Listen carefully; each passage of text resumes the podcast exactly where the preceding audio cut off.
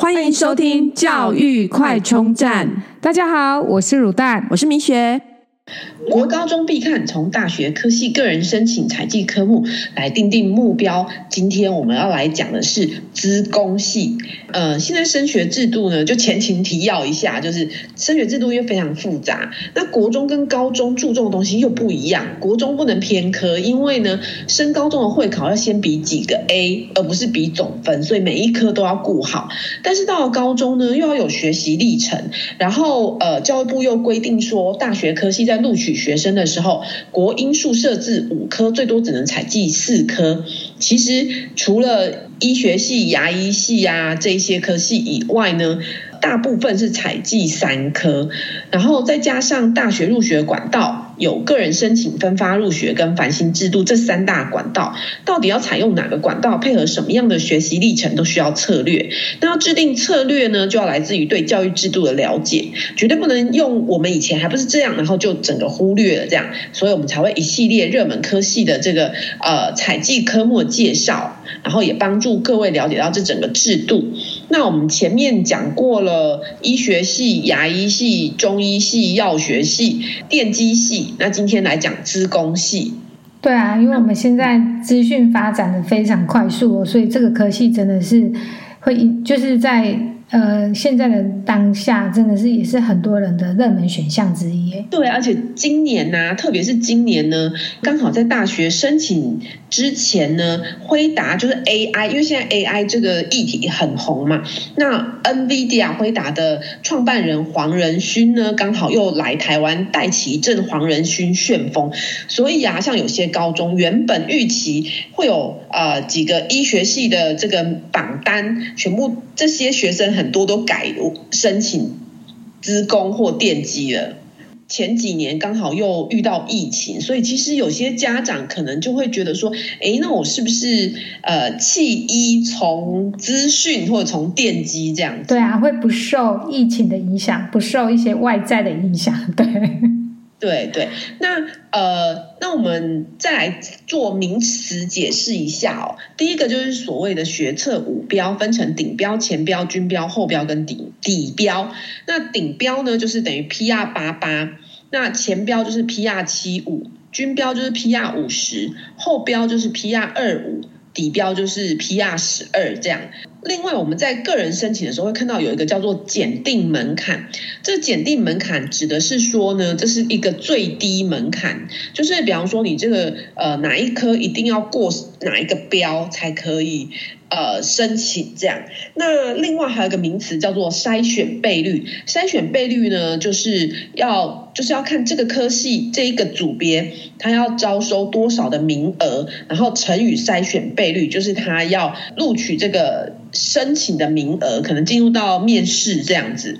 呃，筛选倍率通常数字越大的，你就把它想象成是一个漏斗的形状，就是这一科如果它的筛选倍率越大，那就是呃越没那么重要。举个例子来说，假设有个科系，这个组别招收十个人，国文它的筛选倍率是五，英文筛选倍率是四，数学筛选数 A 筛选倍率是三，然后自然筛选倍率是二。所以呢，你就想象它是一个漏斗形状嘛，那就是从十个人乘以五的这个国文，就是这一群来申请里面的国文前五十名先筛出来，然后接着筛选，因为刚刚英文筛选倍率是四，就是筛选这一群国文前五十名里面的英文前四十名，之后数 A 筛选倍率是三，那就是呃数学的前。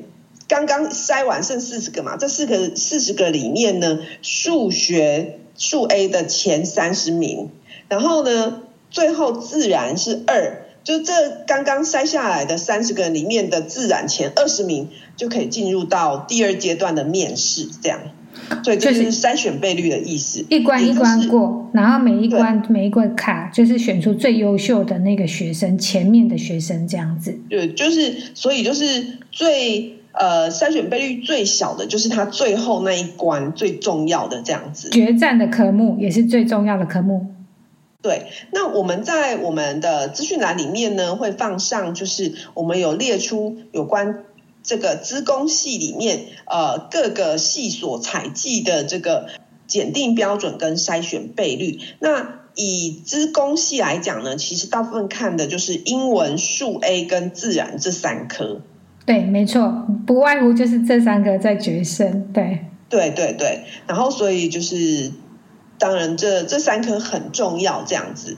那另外呢，进入到第二阶段呢。呃，其实大部分的学校第二阶段就是用呃面试，那唯独台大资工系呢是要笔试，笔试考什么呢？其实就是考数学，因为其实程式的能力呢在乎逻辑，而逻辑好不好呢，影响最大，应该说能够知道你逻辑好不好，就是数学，数学最重要，所以呢，就是台大资工直接就是数学笔试这样子。